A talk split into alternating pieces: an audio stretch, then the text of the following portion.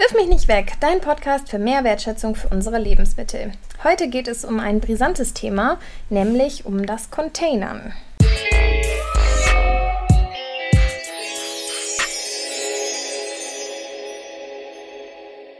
Hallo zusammen, schön, dass ihr wieder reinhört. Ich freue mich euch heute endlich wieder eine neue Podcast Folge und einen Gast zu präsentieren.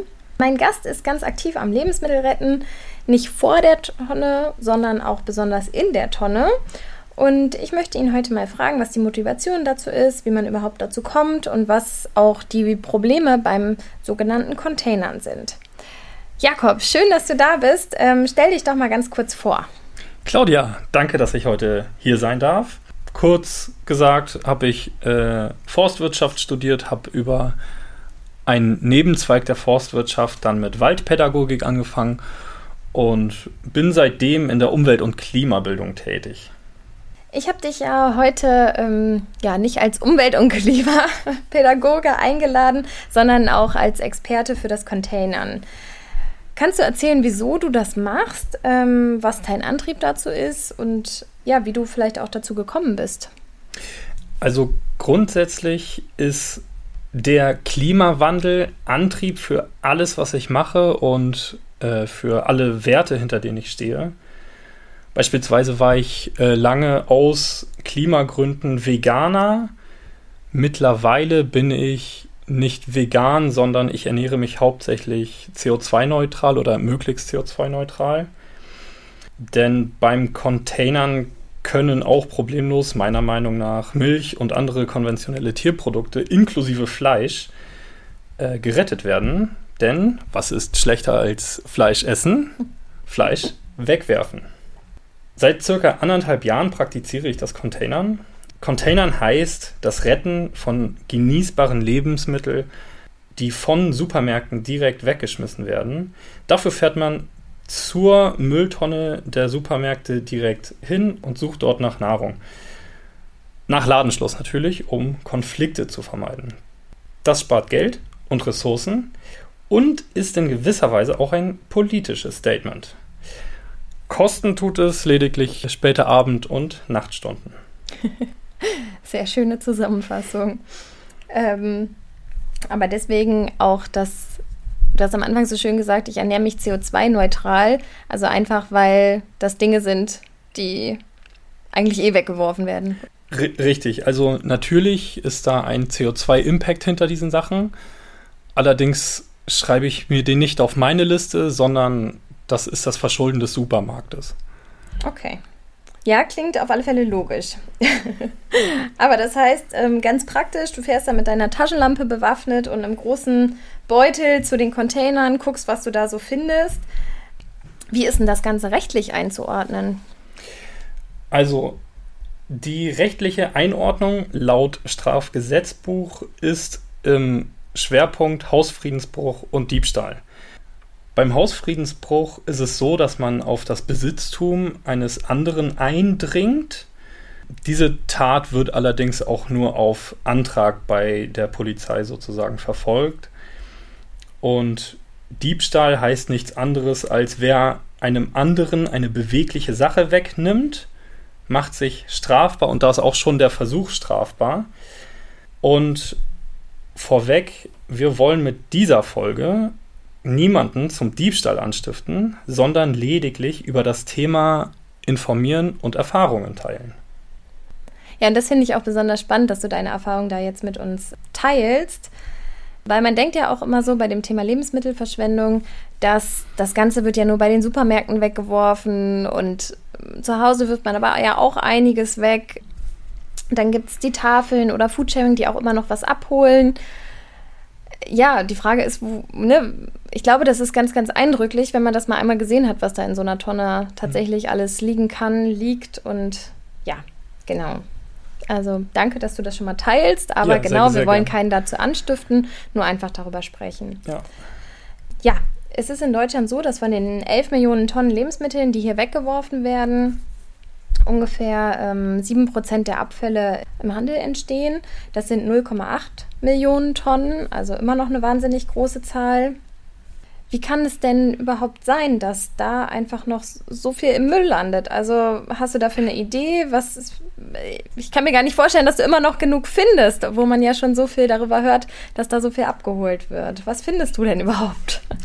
Also der Schwerpunkt bei den Sachen, die man da findet, liegt auf jeden Fall auf Obst, Gemüse und Backwaren, weil die offen liegen und schnell verderblich sind. Grundsätzlich kann man alles, was man in einem Supermarkt kaufen kann, auch in der Tonne finden, außer da ist Pfand drauf. Bei den Sachen, die weggeschmissen werden, ist es oft so, dass die noch nicht mal über dem Mindesthaltbarkeitsdatum liegen.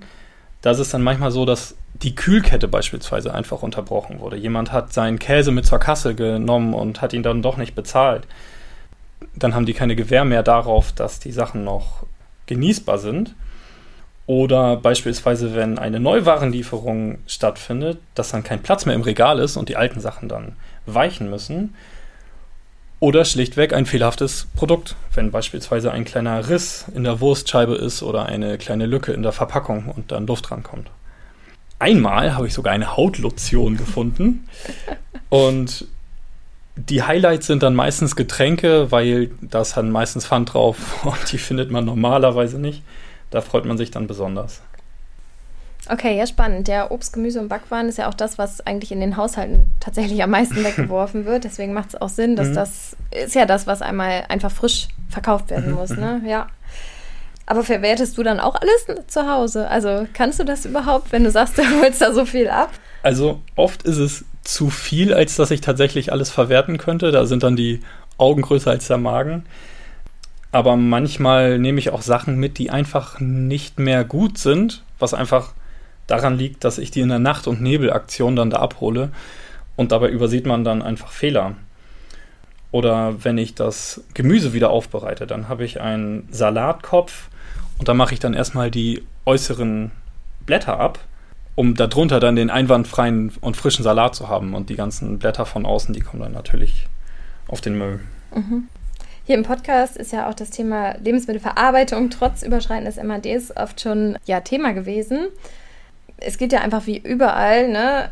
Sehen, riechen und schmecken, Auge, Nase, Mund-Test. Und auf die eigenen Sinne kann man sich ja auch in der Regel verlassen, ne? So wie du sagst, wenn halt außen der Salat nicht mehr schön ist, dann mache ich ein paar Blätter ab, ist er innen vielleicht schön oder auch bei einem Apfel kann ich auch eine Druckstelle mal rausschneiden oder so. Also da kann man ja schon vieles tun, was so das Obst und Gemüse angeht. Aber wie ist das bei Sachen, die abgelaufen sind? Hattest du da schon mal Schwierigkeiten, dass du ja, dir den Magen verdorben hast? Oder wenn du sagst, auch die Kühlkette wurde bei den Produkten unterbrochen? Ja, also, also ja, ich hatte damit schon mal Schwierigkeiten in den meisten Fällen habe ich das dann natürlich vorher gemerkt, indem ich halt etwas gesehen habe, gerochen oder geschmeckt habe. Bei äh, Lebensmitteln, wo man sich unsicher ist, auch vom Geruch her, muss man dann kleine Kostproben nehmen und gucken, wie verträgt man das. Viele Leute sagen grundsätzlich, dass sie keine Fleisch- und Milchprodukte mitnehmen. Da halte ich mich nicht unbedingt dran, weil wenn die Sachen frisch in der Tonne sind, dann sehe ich da eigentlich kein Problem. Äh, vor allem bei den Supermärkten, wo man dann regelmäßig ist, beispielsweise am Tag vorher, dann weiß man ja, was drin gewesen ist. Und wenn am Tag nachher dann eine Wurstpackung drin liegt und an diesem Tag oder am Tag vorher abgelaufen ist, mein Gott, das hält sich auch noch eine Woche meistens. Und wenn nicht, dran riechen. Einmal habe ich mir den Magen verdorben. Da war die Gier sozusagen größer als die Vernunft. Und ja, da habe ich mir eine TK-Salami-Pizza aus der Tonne geholt. Also rückblickend betrachtet, das war es wert. Ich hatte halt, mir waren ein paar Stunden schlecht so. okay. Aber mehr ist bisher eigentlich nicht passiert. Ähm, du hattest eben gesagt, ja, viele Leute sagen, ne, kein, keine Milch- und ähm, Fleischprodukte. Gibt es da so eine richtige Community oder hast du dich einfach mit Bekannten ausgetauscht, die das auch machen? Also es gibt viele verschiedene Influencer, die beispielsweise darüber berichten, zum Beispiel, ähm, wie sie ihr Containern praktizieren. Und die meisten haben per se ein hohes Umweltbewusstsein und auch eine, ein gutes Bewusstsein für richtige Ernährung. Und meistens sind das sowieso Veganer, die das machen. Ja, und ansonsten in der ganzen Community, also ja, da gibt es viele Leute, die meisten sagen einfach, Fleisch- und Milchprodukte, das ist einfach gefährlich, das mitzunehmen, weil das mhm. eben schnell verdirbt. Okay. Vor allem an heißen Sommertagen, dann knallt die Sonne auf die Tonne und darunter wird es nochmal extra wärmer. Ja, also da muss man grundsätzlich natürlich aufpassen und okay. vorsichtig sein. Ja. Ja, wie ordnest du das Containern so moralisch und ethisch dann ein? Du hast eben erzählt, ne? eigentlich ist es Diebstahl, Hausfriedensbruch, auf der anderen ja. Seite schonst du damit das Klima. Wie gehst du mit dem Konflikt so für dich um? Also, einmal zur Einordnung. Grundsätzlich gibt es zwei Gründe, die neben der rechtlichen Situation, die ich vorhin schon angesprochen habe, dagegen sprechen. Und zwar theoretisch hat der Supermarkt natürlich einen Verlust, weil er dich als Verbraucher verliert. Und zweitens gibt es halt keine Garantie auf die Genießbarkeit. Aber da haben wir schon drüber gesprochen, sehen, riechen, schmecken. Dann sollte das eigentlich auch kein Problem mehr sein. Was trotzdem für das Containern spricht, sind beispielsweise die privaten Kosten. Die bleiben enorm niedrig. Also bei mir sind es in der Regel 10 Euro pro Woche. Und da ist dann alles mit drin. Salz zum Beispiel findet man jetzt meistens nicht dann muss ich alle paar Wochen mal neues Salz kaufen oder vielleicht mal neues Öl, aber da fällt einfach fast nichts an. Und aber das machst du dann wenigstens in dem Supermarkt, wo du sonst Container gehst. Hey, ja, tatsächlich schon. Ich warte nur darauf, dass mich da mal einer anspricht. Hey, ich habe dich auf dem Band gesehen oder so, aber das, das interessiert die einfach auch gar nicht. Also von daher. Genau, was noch dafür spricht, ist natürlich dass die ökologische Belastung sozusagen wegfällt, weil du selber weniger verbrauchst oder fast gar nichts mehr. Und naja, diese ökologische Belastung geht halt auf das Konto des Supermarktes. Und entsprechend ist es halt auch eine weitgehend CO2-neutrale Ernährung. Okay. Kannst du denn jetzt nochmal so richtig erklären, wie läuft das ab? Also wie bist du an deine Supermärkte rangekommen, wo du abhol abholen gehst? Das ist auch nett gesagt, aber ja. wo du ähm, hingehst, wie, ja, sag mal, wie... Nachts einkaufen heißt das dann. Nachts ne? einkaufen, okay. Wie gehst du denn also, nachts einkaufen? Also, ähm, wenn du das erste Mal in einer Gegend bist, dann fängt es an mit dem Scouten und zwar tagsüber. Das bedeutet, dass du am besten mit einem Fahrrad die Supermärkte in deiner Gegend abfährst und guckst, wo kommt man überhaupt an die Tonnen ran. Das spart dir dann nämlich kostbare Abendstunden, wenn du dann abends losfährst, dass du nämlich gezielt an die Supermärkte ranfahren kannst. Das heißt, du, du guckst schon mal, wo sind die Mülltonnen, wo, ja, wo sind vielleicht auch Kameras, wo komme ich gut ran, was auch immer. Das heißt, du schaust dann schon mal, sind da überhaupt Schlösser vorhanden zum Beispiel oder komme ich so an die Mülltonne ran? Sind die denn alle offen oder wie? Ich habe da noch nie hintergeguckt, das ist ein Supermarkt. Also man muss schon um den ganzen Supermarkt äh, rumfahren und meistens ist im Bereich der Ladezone, da sind dann die Container. Viele Supermärkte, vor allem Ketten wie Lidl und Aldi, haben dann einen großen Metallkasten um ihre Container rum die dann einfach abgeschlossen sind, dann kommt man da nicht ran. Man käme vielleicht mit einem Bolzenschneider ran, aber sowas machen wir nicht. Äh, die Container-Community ist eine sehr brave Community. Wir äh, lassen uns nicht auf solche kriminellen Machenschaften ein. Und du sagtest gerade Kamera, da muss ich schmunzeln, weil wenn da eine Kamera hängt, dann winke ich höflich. Und hebt dann auch noch so demonstrativ Müll auf, der neben der Tonne liegt, damit die, der Platz einfach sauberer hinterlassen wird, als er vorgefunden wird. Und welcher Ladenbesitzer dann noch was sagt, ja, okay. der, der sucht dann auch die, den Konflikt. Okay, aber dann warst du bei dem, wolltest du uns noch den Ablauf erklären? Genau, also der, also der Ablauf. Du nimmst deinen Rucksack und kleidest ihn am besten mit einer Plastiktüte aus, weil wenn du da immer wieder ähm, Sachen aus der Tonne direkt reinwirfst, wird er irgendwann ganz schön miefig. Und möglicherweise kann man noch ein oder zwei Tupperdosen einpacken, einfach für losere Sachen, die du jetzt nicht so lose in den Rucksack werfen willst. Vielleicht ein paar Tomaten kleine Cherry-Tomaten oder, so. mhm. oder sowas, genau. Dann nimmst du dir noch Handschuhe mit, am besten einfach Gummihandschuhe oder mehr verwertbare Gummihandschuhe, weil es doch manchmal ein bisschen Naja, du musst dich halt durch schlechte Lebensmittel durchwühlen teilweise. Und noch eine Kopflampe steckst du ein. Dann wartest du so lange, bis du circa eine Stunde nach Ladenschluss dann beim Laden selber bist. Startest mit dem Fahrrad, du fährst natürlich mit Helm und Licht. Wenn ich dann da bin, gilt natürlich kein Klettern, kein Aufbrechen. Wenn man das machen muss, dann will der Ladenbesitzer nicht, dass du an seine äh, Tonnen rangehst. Das verstehe ich dann auch einfach als Ausladung. So, du bist hier nicht willkommen und man muss den Streit nicht beschwören. Ähm, an der Tonne selbst im Sommer ist Geruch und diverse Insekten, die sich da vielleicht tummeln, sehr, sehr gewöhnungsbedürftig. Das ist im Winter wesentlich besser, weil da einfach viel gefroren ist und weniger Insekten unterwegs sind. Und man muss sich genau umgucken und auch teilweise geduldig sein, weil viele Supermärkte haben viele unterschiedliche Tonnen und dann liegt vielleicht hinter der einen nochmal ein Müllsack, wo dann doch nochmal was drin liegt. Man darf sich da einfach nicht aus der Ruhe bringen lassen und einfach ganz in Ruhe alles absuchen. Meist, meistens findet man noch genug Sachen.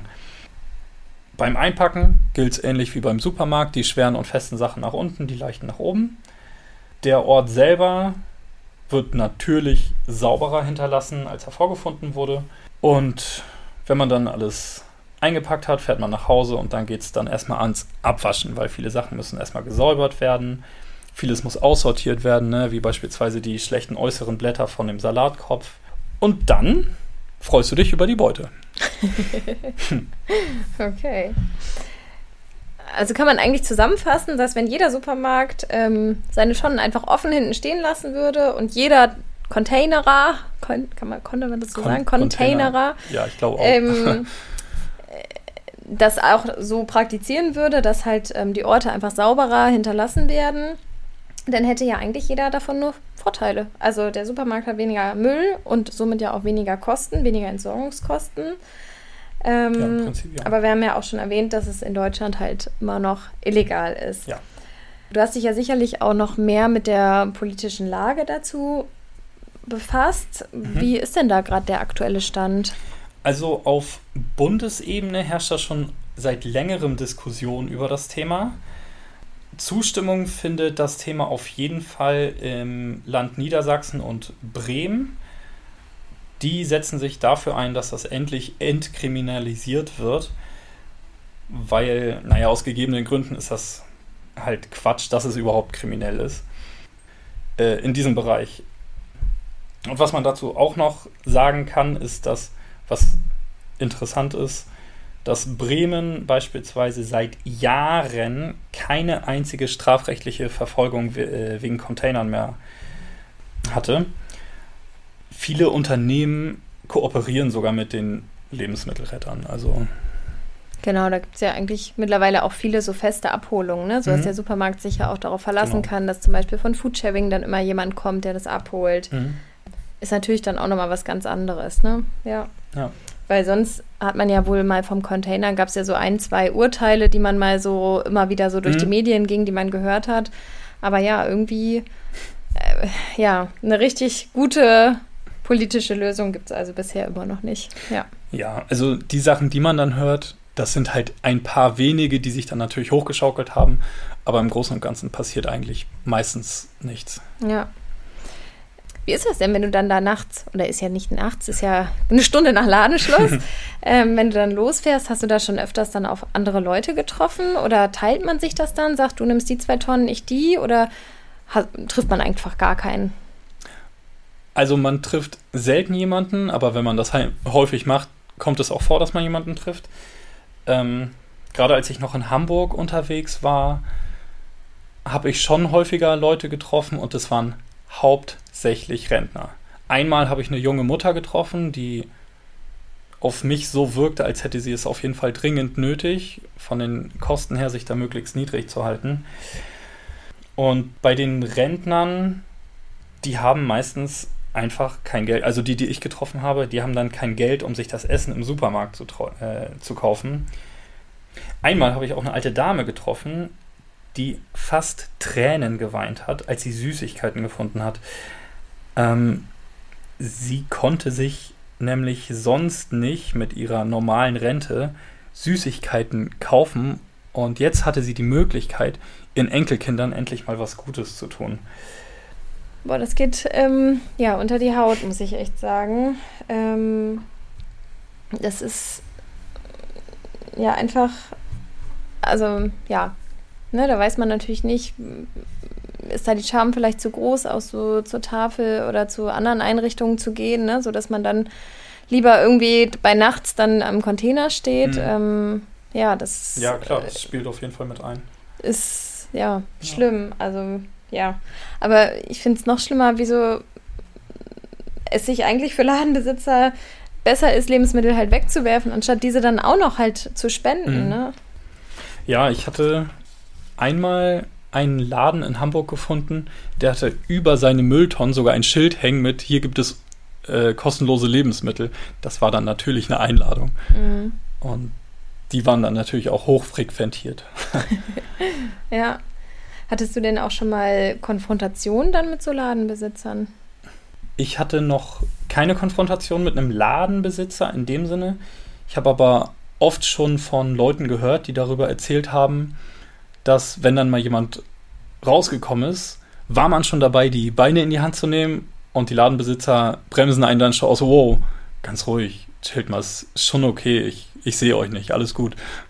Okay. Also die wissen ja auch, wie der Hase läuft. Die ärgern sich doch teilweise genauso darüber, dass sie Sachen wegschmeißen müssen, aber die müssen sich einfach an manche Richtlinien halten. Okay, das zu den Ladenbesitzern und du hattest ja aber auch am Anfang schon, äh, schon mal die Polizei erwähnt. Ne? Ich glaube, mhm. das war nur beim Fahren mit dem Fahrrad mit Helm und ähm, mhm. Licht. Genau. Aber ja, die fahren ja auch manchmal durch die Gegend. Hast du denn da schon mal Konfrontationen gehabt? Eine Konfrontation hatte ich tatsächlich mal. Und zwar bin ich einmal auf dem Rewe-Parkplatz gefahren, gerade auf dem Weg zur Tonne, die ich auch schon zigmal angefahren habe. Und das Fahrrad war gerade dabei auszurollen. Ich hob mein rechtes Bein über den Sattel, um abzusteigen. Und da pest mit einem Affenzahn ein Polizeiwagen auf den Parkplatz mit, mit Blaulicht und Tatütata. Und ich so, okay, was passiert jetzt? Erstmal komplett verwirrt, aber meine logische Schlussfolgerung war, weil die ja so unmittelbar nach mir auf den Parkplatz gekommen sind, haben die mich einfach gesehen. Und dann dachte ich, okay, da wollen mir jetzt sagen, dass ich gehen soll. Alles andere wäre natürlich Quatsch. Ah, da war der Laden auch schon zu. Der Laden mhm. war natürlich schon zu, genau. Mhm. Und das habe ich denen dann auch gesagt, so ja, ich habe das schon mitgekriegt, ich gehe wieder, ist schon gut. Und dann hieß es, nein, bleiben Sie stehen und Hände aus den Taschen. Und ich so, okay, was ist jetzt los? Und wie sich dann schnell rausgestellt hat, sind die nicht auf diesen Parkplatz gekommen, weil sie mich gesehen haben. Die hatten nämlich Minuten, bevor ich überhaupt auf dem Parkplatz war, schon eine ähm, Meldung gekriegt, dass das äh, Sicherheitssystem von dem Laden angeschlagen hat. Und als wir das rausbekommen haben, habe ich gesagt, wollen Sie nicht lieber hier sich nochmal umgucken und so? Nicht, dass hier noch sich irgendwo einer versteckt. Haben sie dann auch gemacht, da haben sie dann aber niemanden gefunden. Und der Polizist hat am Ende auch gesagt, ja, es tut mir leid, dass Sie jetzt hier zur falschen Zeit am falschen Ort waren, aber ich muss sie jetzt hier aufnehmen und die Daten von ihnen nehmen und er hat sein Beileid beteuert, aber konnte in dem Sinne auch nichts machen. Zur Anzeige ist es dann im Endeffekt nicht gekommen, weil der Ladenbesitzer einfach keine Anzeige erstattet hat. Also das liegt dann natürlich in dem Ermessen des Ladenbesitzers.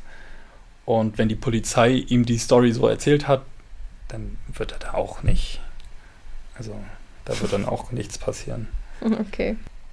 Na, dann hoffen wir mal beide, dass da jetzt nichts mehr kommt. Aber sag mal, du hast ja am Anfang gesagt, dass du das jetzt schon ungefähr anderthalb Jahre machst. Mhm.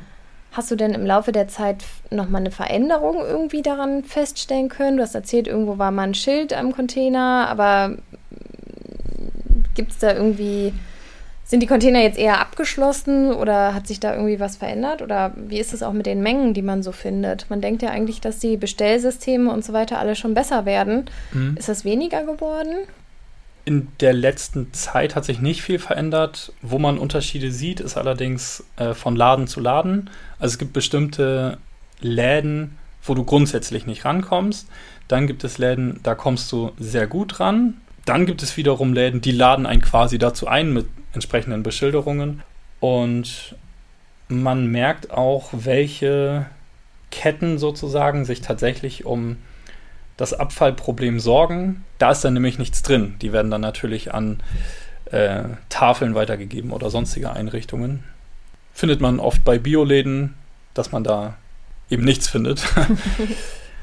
ähm, wie ist denn so dein Ziel? Willst du das ewig weitermachen, auch so als Art, also ne, jetzt so am Ende des Podcasts kann man ja mal in die Zukunft blicken. Willst du das immer weitermachen oder was hoffst du selber? Es ist natürlich schon eine ernährungstechnische Einschränkung, weil du immer mit dem arbeiten musst, was du hast und nicht jetzt sagen kannst, Mensch, ich habe jetzt Lust, das zu essen, jetzt gehe ich in den Supermarkt und hol mir das. Ich habe natürlich diese Möglichkeit, aber ich finde, es ist irgendwo, es fühlt sich auch eine, ein Stück weit gut an, selber rauszufahren und einen richtig großen Aufwand dafür zu haben, an, dein, an deine eigenen Lebensmittel zu kommen. Es macht halt irgendwie Spaß und aus meinem tiefen Öko-Herz bin ich auch einfach der Überzeugung, dass es, solange es gut möglich ist, es keinen Grund gibt, damit aufzuhören. Okay, also solange die Lebensmittel in den Tonnen landen, bist du dabei, sie zu retten. Richtig. Schönes Schlusswort, okay. Ja, mit mir kann man rechnen. ähm, dann danke ich dir sehr für das ähm, offene und auch ehrliche Gespräch. Ich bin ähm, auch gespannt, wie viele von den Hörerinnen und Hörern sich CO2-neutral ernähren. ich würde mich über eine Rückmeldung freuen, auch ja, eine Nachricht bei Instagram. Unser Kanal heißt Wirf mich nicht weg oder auch auf der Internetseite www.wirf-mich-nicht-weg.de ähm, findet ihr andere Kontaktmöglichkeiten. Ich freue mich über Erfahrungsberichte. Ja, wenn ihr eine Nachricht an Jakob habt, könnt ihr die da auch gerne lassen. Und dann freue ich mich auf unsere nächste Podcast-Folge. Bis dann. Vielen Dank. Tschüss.